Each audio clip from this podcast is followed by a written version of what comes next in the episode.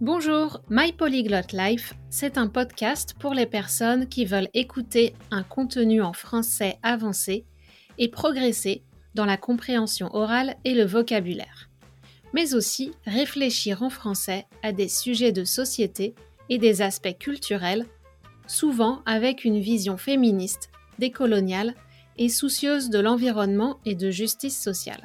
Je suis Cathy Introligator mais je me présente comme Cathy Intro pour faire plus simple.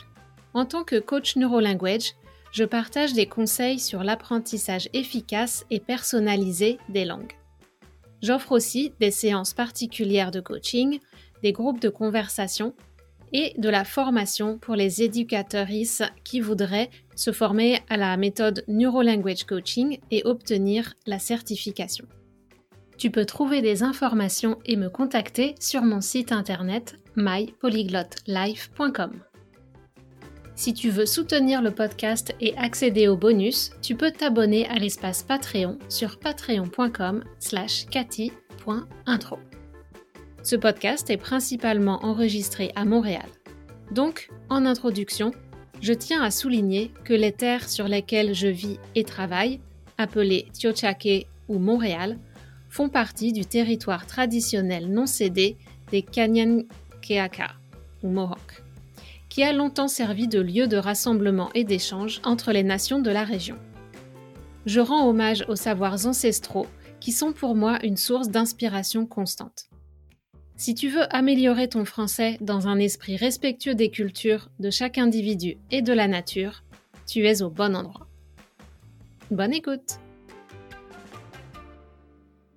Bonjour, bonjour Aujourd'hui, j'aborde un sujet très stressant et qui fait paniquer beaucoup d'apprenants de langue, la prise de parole en public, et en particulier en français, bien sûr.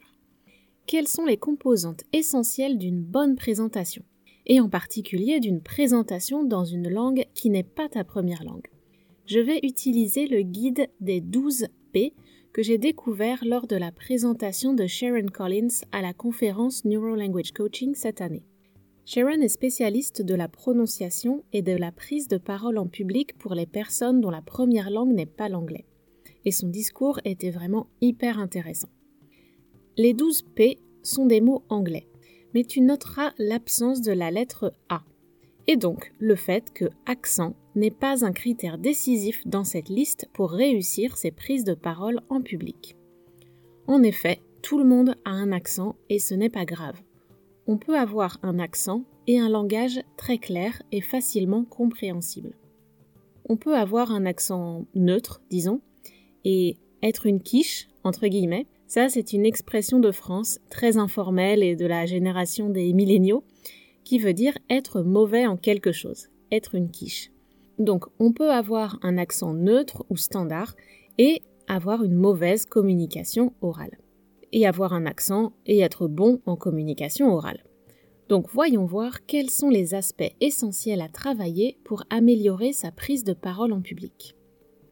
Alors tout d'abord, les bases de la prise de parole en public reposent sur trois choses essentielles à savoir. Tout commence avec ces trois mots. En anglais, ces mots sont likable, comprehensible or understandable and audible. En français, on pourrait traduire par avenant. C'est le caractère d'une personne qui paraît sympathique, facile d'accès et qui a des manières affables ou engageantes. Le deuxième mot, ça va être audible, donc qu'on peut entendre. Et le troisième mot, compréhensible, peut comprendre. Revenons sur ces trois mots. Avenant, c'est parce que nous disposons seulement de quelques secondes pour que la personne en face de nous se fasse une opinion et décide si elle a une impression favorable ou défavorable de nous. Donc la prise de parole en public commence dès qu'on apparaît, avant même qu'on ouvre la bouche. Ça rejoint ce que je t'ai dit la semaine dernière sur ton attitude et ton état d'esprit avant d'engager une conversation dans un pays étranger dans ta langue cible. Le deuxième mot, audible, renvoie bien sûr au volume de la voix, mais pas que. Petite parenthèse sur le français, en parlant avec une copine récemment et en testant avec des clients et clientes, j'ai constaté que l'expression mais pas que, qui est très utilisée au quotidien, peut être difficile à comprendre. En fait, ça signifie mais pas seulement. Et ça vient de la syntaxe avec ne que pour exprimer la restriction. Donc le mot audible renvoie au volume, mais pas qu'au volume, pas seulement au volume. Donc dire mais pas que m'évite de répéter le mot volume dans euh, la, phrase euh, le mot audible renvoie au volume de la voix, mais pas que. On doit parler assez fort pour que le public dans la salle nous entende facilement. Mais on doit aussi savoir capter son attention. Parce qu'il est possible que les gens nous entendent, mais s'ils pensent à leur liste de courses ou au repas du soir parce que ce qu'on leur dit ne les intéresse pas, alors en réalité, le contenu de ce qu'on dit est inaudible. Le contraire d'audible est inaudible. Pour cela, il y a des techniques oratoires comme varier le rythme, la prosodie, l'intonation, utiliser des figures de style et les outils les plus puissants, poser des questions ou interpeller l'audience. Donc interpeller l'audience, ça va être s'adresser directement aux personnes dans le public.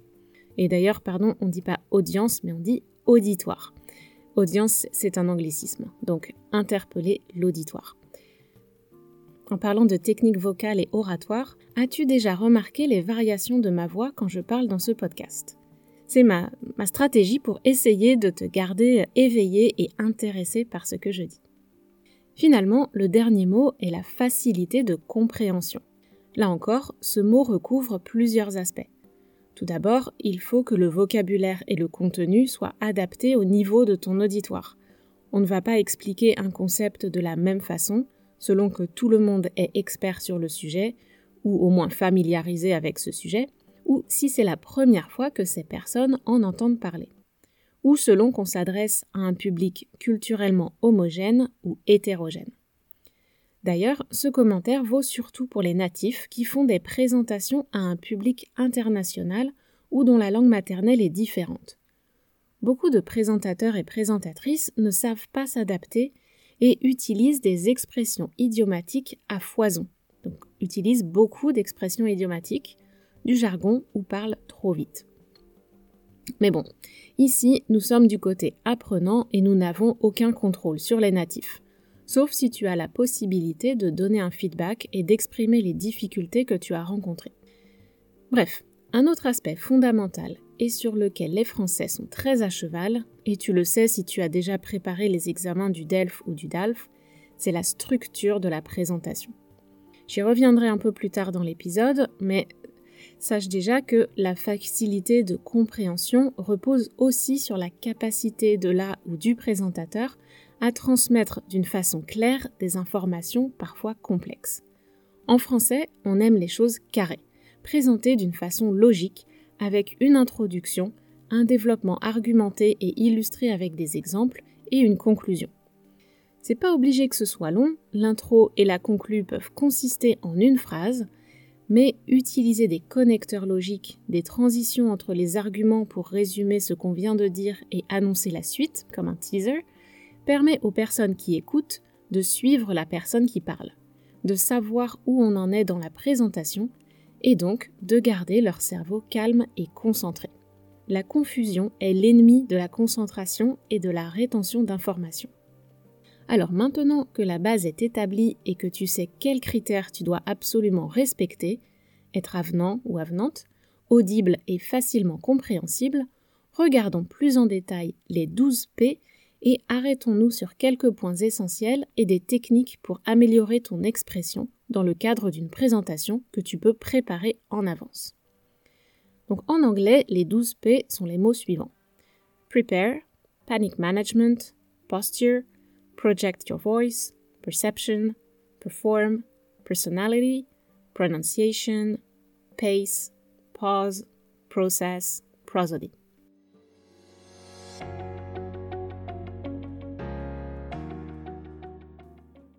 Moi, j'ai rassemblé les 12 P en trois grands thèmes et je vais détailler ces trois grands thèmes qui regroupent quelques P pour les approfondir et te donner quelques trucs un peu plus concrets. Premièrement, l'étape la plus fondamentale est la préparation, évidemment. Pour produire un discours clair, tu dois d'abord organiser ta pensée, puis la façon dont tu l'exprimes.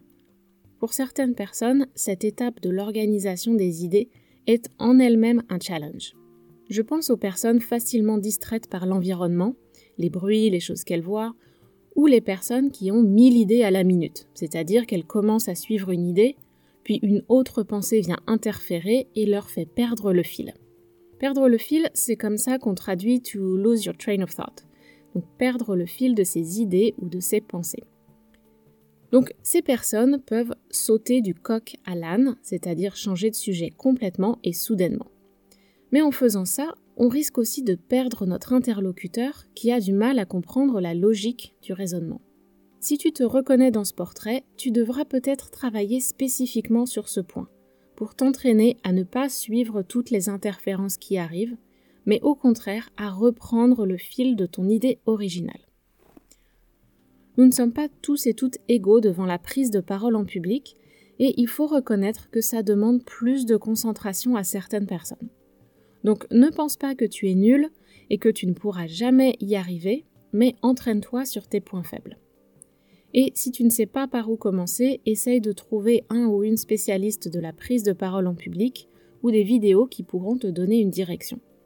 Certains outils comme des aides visuelles, des notes, des diapos PowerPoint avec des images ou des techniques de respiration, de recentrage et de concentration pourraient aussi t'être utiles. Ensuite, quand tu exposes tes idées, c'est important de penser à ton interlocuteur ou ton auditoire si tu fais une présentation.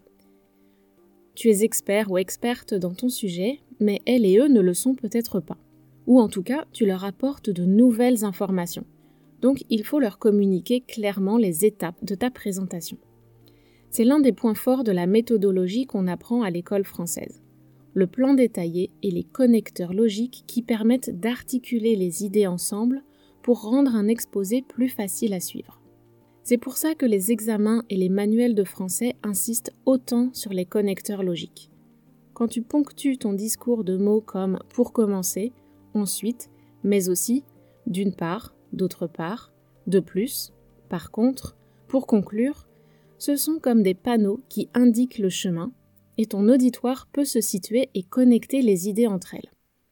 Mon conseil, quand tu atteins un niveau intermédiaire et veux progresser dans l'expression orale de type monologue ou présentation, c'est de travailler particulièrement sur ces connecteurs pour maîtriser une variété qui te permettra d'exprimer des idées de plus en plus complexes et nuancées. Si tu sais que ta présentation est claire et facile à suivre, tu pourras te présenter devant ton public avec plus de confiance. Bien, maintenant que tu es au clair avec tes idées et l'enchaînement logique de ton argumentation, encore faut-il communiquer efficacement par la parole. Ici, je regroupe 4 des 12 P. Pronunciation, Pace, Pauses and Process. La prononciation, le rythme et les pauses. Et euh, le process, donc c'est traiter, le traitement de l'information, qui n'est pas un P en français, donc ça marche moins bien. En français, on pourrait résumer les trois premiers, prononciation, rythme et pause, en utilisant le mot élocution. On cherche le maximum de clarté de l'élocution. C'est un mot qui veut dire la manière d'articuler les sons, mais qui inclut aussi le débit, donc la vitesse, et la prononciation. En français, pour parler de quelqu'un qui n'articule pas bien, on dit que la personne mange ses mots. Elle avale des syllabes et on ne perçoit pas bien les mots. Je pense que cette image te parle et que tu dois avoir cette impression régulièrement quand tu écoutes des natifs parler rapidement, que les personnes mangent leurs mots. Donc, quand on doit parler en public, on va prêter une attention particulière à bien articuler les sons, à marquer des pauses pour laisser le temps de comprendre aux personnes qui nous écoutent, mais aussi on va varier le rythme et les intonations pour maintenir leur pleine attention. Malheureusement, beaucoup de natifs ne savent pas ce que signifie bien articuler. J'ai moi-même beaucoup appris depuis que j'ai commencé à enseigner le français et à faire des contenus pour les apprenants. La facilité de comprendre quelqu'un n'est pas seulement une question de vitesse, mais surtout de leur plus ou moins bonne articulation. Quelques personnes sont capables d'articuler et de parler vite, mais pour la majorité d'entre nous, se concentrer sur une élocution claire nous force à ralentir. En tant que non natif, la production de son clair et avec une influence minimale de ta langue maternelle est encore plus complexe. surtout si tu ne parles pas le français tous les jours. Donc je te recommande vraiment de parler plus lentement que tu le fais dans ta langue maternelle. Ça permettra aux autres personnes de mieux te comprendre, surtout si elles ne sont pas habituées à ta façon de parler. Je reviens sur l'importance des pauses. Quand on maîtrise son sujet ou quand on est pressé par le temps parce que notre présentation est trop longue, on a tendance à vouloir accélérer. Mais c'est dommage, parce que les pauses sont nécessaires pour que les cerveaux de ton auditoire traitent l'information. Comme j'ai dit tout à l'heure, to process, c'est traiter l'information. C'est peut-être pendant ces pauses qu'ils et elles penseront à des questions, ce qui permettra ensuite de rendre le moment des questions-réponses plus interactif. Si les gens n'arrivent pas à te suivre parce que tout va trop vite, on dit qu'ils décrochent, c'est-à-dire qu'ils perdent leur concentration et peuvent même arrêter de t'écouter. Donc n'oublie pas de faire des pauses, c'est bon pour tout le monde. Et si tu fais une pause juste après avoir posé une question, tu peux être sûr que tu as une bonne méthode pour augmenter immédiatement la qualité de l'attention de ton auditoire. Tu vas aussi les faire réfléchir et ils tireront ainsi plus de bénéfices de ton intervention. Je mets quelques liens dans la description de l'épisode pour euh, t'aider avec quelques sites qui parlent de prononciation française. Allez, on va plonger encore plus dans le concret et voir comment on peut améliorer son élocution et sa connexion avec le public. Et là, comme souvent, on va devoir sortir de notre tête et de notre cerveau pour utiliser notre corps. En effet, le corps, par son côté visuel, c'est ce que les gens voient de nous, est l'outil principal qui nous permet de livrer notre discours ou notre présentation. Ici, on va trouver rassemblés les 6 P suivants posture, project your voice, perception, panic management, perform and personality. Pour projeter sa voix et être audible, il faut une bonne posture. Se tenir droit, la tête haute et s'adresser directement à notre auditoire avec un contact visuel. Grâce à ça, leur perception de nous sera bonne. Porter des vêtements où on se sent à l'aise et qui nous donnent un sentiment positif de confiance en nous peut aider. Ça peut être ta couleur préférée, des talons hauts ou au contraire des chaussures plates, n'importe quoi qui alimente une vision positive de toi-même pour te mettre dans un état d'esprit favorable. On doit aussi faire une performance, à la fois comme un ou une comédienne, mais aussi un ou une sportive. Il faut bien s'hydrater pour ne pas avoir la bouche sèche et savoir gérer l'espace, utiliser nos mains, nos yeux et maîtriser notre langage non verbal. Pour cela, il y a des techniques de relaxation avant d'entrer en scène qui peuvent nous aider. Et il y a bien sûr un autre P important qui est toujours présent, practice. Comme un comédien, comédienne ou une sportive, on doit s'entraîner. En plus de la préparation, et si finalement le P de personnalité était la clé de tout Chaque personne a sa personnalité et chaque orateur ou oratrice, ça c'est la personne qui parle devant un public, doit développer sa personnalité pour prendre la, parole en public, qui peut être un peu différente de celle que tu as en privé. Peut-être un peu plus extraverti. Si tu es introverti, euh, essayer de, mettre en avant quelques caractéristiques extraverties quand tu es sur la scène en train de parler à un public, ça peut t'aider à naviguer ce moment un peu délicat. Donc pour réussir à faire ça, un travail de développement personnel est souvent nécessaire. Car qui dit exposition au jugement des autres dit danger, risque d'exclusion du groupe social et donc stress et sentiments négatifs. Apprendre à s'aimer en tant qu'orateur ou oratrice n'est pas une mince affaire, ce n'est pas chose facile. Comme tu le vois, et comme tu en as maintenant l'habitude, la prise de parole en public repose sur une alliance entre ton corps, tes émotions, ton subconscient et ton cerveau pensant, conscient. Faire les choses avec conscience et en appliquant des procédés de métacognition pour analyser nos actions et nos schémas de pensée peut nous aider à avancer vers des performances et résultats qui nous apporteront plus de satisfaction. Alors finalement, la troisième partie de cet épisode, comment identifier tes points faibles et travailler à les améliorer. Alors là, j'ai un conseil peut-être inconfortable, mais pourtant tellement utile. Enregistre-toi et regarde-toi. Je sais, c'est difficile. J'ai eu la chance que ma première expérience de cet exercice se passe dans le cadre de l'université. Donc j'ai pas eu le choix, c'était obligatoire. Dans les premières semaines d'un de nos cours, on a dû présenter un exposé en étant filmé. Je me souviens plus des détails, si la vidéo était disséquée en classe ou peut-être seulement un ou deux volontaires euh, euh, ont eu leur vidéo analysée ou si nous avions un moment de réflexion personnelle et ou un feedback du ou de la prof. Mais je me souviens très bien de la sensation de me voir sur la vidéo et de penser Oh mon Dieu, ça va pas du tout Quelle horreur Et c'est vrai que la plupart des gens n'aiment pas se regarder ou s'écouter ce qui est probablement positif pour contrôler notre narcissisme et pouvoir fonctionner en société quand on y pense. Mais bon, il faut surtout pas s'arrêter à ce sentiment de oh mon dieu, je suis horrible sur les vidéos. Et pendant le cours, je me souviens plus si nous avions étudié les principes d'une communication en public efficace avant de faire l'exposé, ou si nous avons fait l'exposé d'abord pour voir tous nos défauts, et qu'ensuite le prof nous a expliqué comment corriger les aspects qui faisaient perdre l'attention ou l'intérêt de l'auditoire. Les exposés oraux étaient une composante fondamentale de notre cursus. Donc, suite à ce premier essai pas terrible, pas, pas génial, nous avons tous et toutes eu beaucoup l'occasion de pratiquer. Donc, on a pu mettre en pratique les conseils et les techniques et progressivement s'améliorer. Donc si tu fais cet exercice de regarder une vidéo de toi en train de parler, il faut adopter un certain état d'esprit, une sorte de détachement, ou même presque de dissociation. Tu oublies que la personne que tu vois sur l'écran, c'est toi. Tu oublies tous tes jugements de valeur sur toi-même et tu te concentres sur l'aspect technique, sur les faits et sur les critères objectifs que j'ai cités plus haut. Est-ce que tu parles trop vite? Est-ce que le rythme est agréable? Est-ce qu'il y a beaucoup de pauses? Est-ce que le ton et les intonations sont variés? Et si tu n'es pas capable de faire ça, trouve une personne de confiance et bienveillante qui sera capable de te donner un feedback objectif et factuel, sans jugement de valeur. Confronter nos faiblesses fait partie de l'apprentissage. Personne n'est parfait, mais on peut faire de notre mieux pour s'améliorer.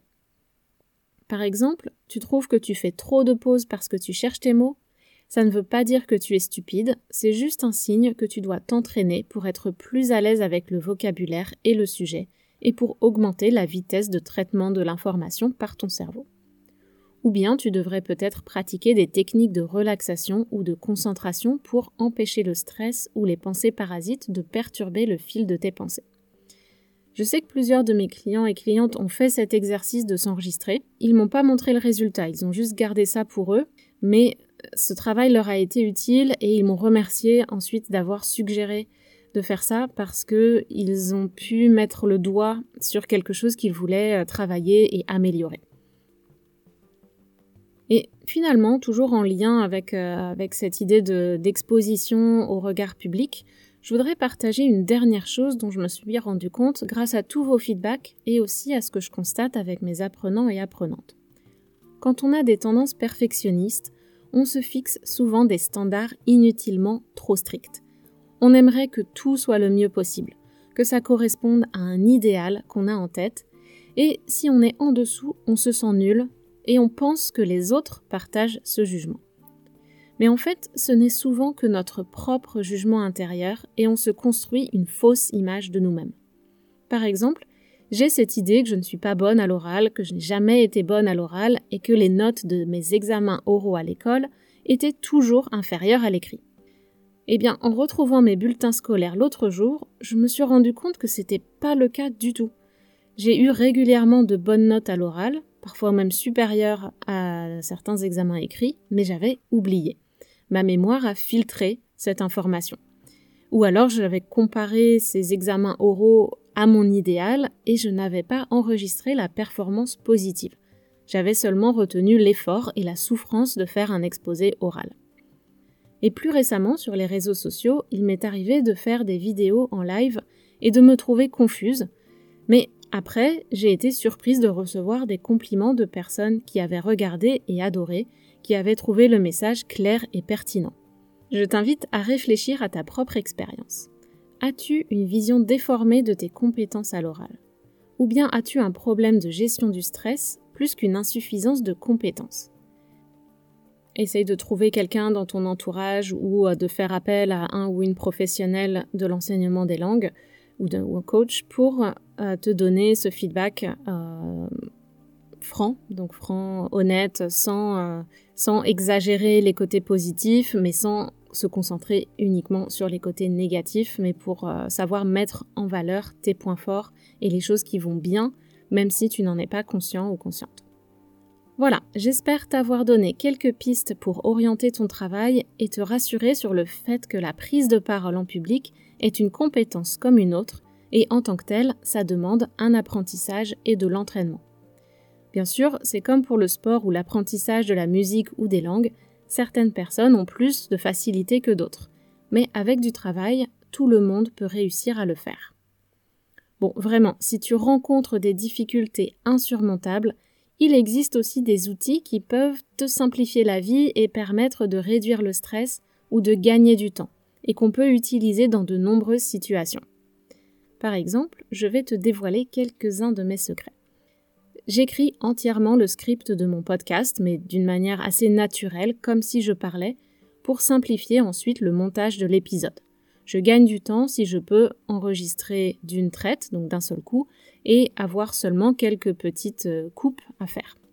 Et souvent, quand je fais une présentation sur Zoom ou que je filme une vidéo YouTube, je prends des notes très détaillées, parfois des phrases entières, que j'affiche dans Presenterview ou avec un système de type téléprompteur, et je me suis entraînée à regarder rapidement les notes et ensuite parler dans la caméra. Donc je ne lis pas mes notes en continu et ça demande là aussi un petit entraînement. Donc j'aimerais bien sûr pouvoir faire tout ça plus spontanément, mais ça me demande une préparation mentale et ça ajoute des obstacles qui diminuent mes chances de mener à bien ce projet. Si je voulais être plus spontanée, je devrais m'entraîner plus, mais souvent j'ai pas le temps ou pas l'envie de le faire donc ma méthode est plus efficace pour terminer mes projets. Ça me permet d'organiser mes idées et de parler avec mes doigts, comme je dis. Donc en tapant sur le clavier, je n'ai pas cet acte de produire le langage et c'est plus facile pour moi de faire comme ça. Ça me demande moins d'efforts et de préparation. Et comme j'aime pas faire des choses désagréables, je préfère fonctionner avec ce système.